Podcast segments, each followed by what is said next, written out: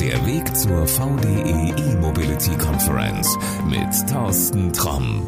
VDE E-Mobility Conference, die zweite. Und ich freue mich ganz besonders. Ich habe hier beim Kaffee jemanden getroffen, mit dem hatte ich schon mal in einem anderen Podcast ein längeres Gespräch, wo wir über E-Mobilität geredet haben, wo wir über ein Produkt geredet haben, wo die meisten gar nicht dran denken, dass es so spannend ist. Das ist ein Reifen. Ja, rund, schwarz, Loch in der Mitte. Wer kennt sich damit aus? Ich weiß am allerbesten, kennt sich damit aus? Der Klaus Krause. Und der ist von einem Unternehmen, das kennst du vielleicht, das heißt Hankook. Klaus, erzähl mal ein bisschen was. Wer bist du? Was machst du? Wer oder was ist Hankook? Ja, Hankook ist ein äh, südkoreanischer Reifenhersteller, ist die Nummer 6 im Moment weltweit. Und äh, wir selber sind das Entwicklungszentrum in Hannover und vertreten praktisch Hankook in Europa von der Technologie her. Wir sind der technische Hub für unser R&D Center in Korea, was in Daejeon bei Himalaya ist. So, und jetzt verratet es noch, wer ist Klaus Krause? Klaus Krause ist äh, ein Automobiler schlechthin. Er hat 1996 den Automobileinstieg bei Audi in Ingolstadt gemacht, ist dann bei Karmann als nächsten Karriereschritt gelandet und hat dort zusammen sag mal, mit einem ganz tollen Team das erste prototypenfreie Fahrzeug entwickelt. Das war der Chrysler Crossfire. Hat dann eine reizende Aufgabe bekommen, einen Versuch zu übernehmen und aufzubauen bei Hankook. Das war im Oktober 2005. Bin dann 2012 zum Leiter des Entwicklungszentrums in Hannover ernannt worden und durfte seit 2016 den Titel Vicepräsident tragen. Und ich habe ihm gesagt, ich kenne keinen, der sich besser mit dem Thema Reifen auskennt. Dann sag mir doch mal, Reifen und Elektroautos, ist das wirklich so ein großer Unterschied zum Verbrenner? Also ich sehe es immer nur, wenn Sie drauf sind. Sie sind immer noch, wie ich es eben gesagt habe, schwarz, rund und ein Loch in der Mitte. Ja, und das Neue bei diesen Reifen, die sind auch noch nachhaltig und innovativ. Wir brauchen für Elektrofahrzeuge ganz andere Reifen. Also nicht ganz anders, die sind immer noch schwarz und rund, aber wir brauchen eben einen sehr niedrigen Rollwiderstand. Brauchen wir bei anderen Fahrzeugen auch. Wir haben den WLTP zu erfüllen. Also ist es das nicht das Einzige. Was ist das Nächste? Gehen wir mal auf, sagen wir mal, die Traglast. Traglast ist was eine ganz andere Nummer bei Elektrofahrzeugen. Wir sehen das zum Beispiel bei einem ID-Bus, wo Hankook den 21 Zoll stellt. Hier ist ein Extra-Load-Reifen nicht mehr möglich. Es muss schon ein High-Load-Capacity-Reifen in der Abkürzung HL sein.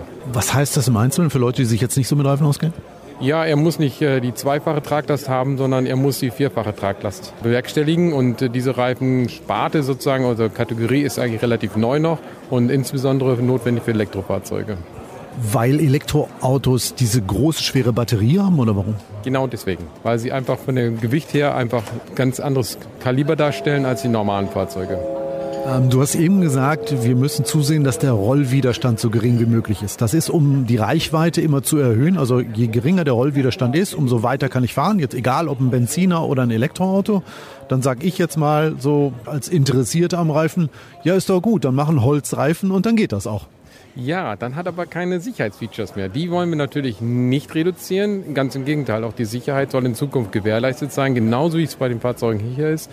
Und wir dürfen nicht vergessen, Elektrofahrzeuge haben ein wahnsinniges Drehmoment. Man kann ein BMW i3 nehmen, er kann aber auch einen Porsche Taycan nehmen. Die Beschleunigung ist so exorbitant gut und groß, dass man in, den Sitz gedrückt wird. Das bedeutet aber für einen Reifen, er muss dieses Drehmoment auf die Straße bringen. Und das äh, kann er nicht mit einem konventionellen Reifen mehr hinkriegen.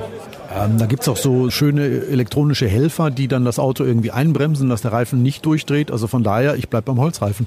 Ja, dann würde der Wagen aber wahrscheinlich, wenn ich diese elektronischen Helfer dazu nehme, nicht mehr vorwärts fahren. Okay, also das ist wirklich so eine Wissenschaft aus den Reifen so zu bauen, dass er relativ weit rollt und zum anderen ihn auch so festzubauen. Aber widerspricht sich das jetzt nicht? Also ein, ein Reifen, der relativ weit rollt, ist ja hart. Wenn du eben sagst, die Sicherheit, Bremsen und ähnliches, dann muss er ja so weich wie möglich sein. Wenn das Auto auch noch schwer ist, dann muss er auch noch so steif wie möglich sein. Das ist doch so eine Quadratur des Kreises. Genau, und die müssen wir auch hinkriegen, weil ich muss zum einen eine Laufenflächenmischung haben, die hohe Elastizität hat.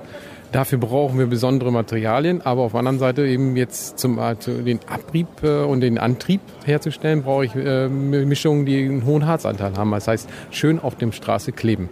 Schön auf der Straße kleben, klingt gut. Äh, Werkstoffe, was nimmt man für so Reifen? Schwarz würde ich jetzt mal sagen Gummi. Und ich habe irgendwann mal gelernt, dass sie schwarz sind, da ist Ruß drin. Ja, es ist immer noch ein Anteil Ruß drin, aber es ist insbesondere ein hoher Anteil von Silika drin. Und wir haben auch sehr viele hochdispersible Polymere mit entwickelt, die dann bei der entsprechenden Heizung der Reifen entsprechend ihre Leistung entwickeln können. Also da ist es auch so, dass da Hightech Elemente reinkommen, dass der Reifen überhaupt den heutigen Ansprüchen eines Elektroautos reicht? Ja, das ist eben genau das, warum diese Mischungen so hoch komplex sind, lange Zyklen der Entwicklung brauchen. Auf der anderen Seite natürlich will man nur nachwachsende und naturbelassene Kautschuke haben praktisch und Öle einsetzen, hier sind wir besonders gefordert. Lass mich mal beim Thema Nachhaltigkeit bleiben und nachwachsende Rohstoffe. Ich habe eben gesagt, so ein Reifen besteht, denke ich, aus Gummi. Nachwachsender Rohstoff ist dann vielleicht Gummi aus dem, meine Oma hatte mal so einen Gummibaum gehabt. Ja, also ähm, Naturkautschuk ist jetzt nicht gerade unbedingt nachhaltig. Das kann man nicht sagen, weil er ist nicht, weil er ein Naturprodukt gleichzeitig auch äh, ein äh, nachhaltiger Produkt, sondern nachhaltig wäre es eher, den Kautschuk zurückzugewinnen. Sprich, wir müssen möglichst viel recyceln und auch wieder nutzen praktisch. Dazu gehört zum Beispiel, dass man ähm, sogenanntes Recycled Carbon Black herstellt, das heißt aus Altreifen neues Carbon Black herstellt.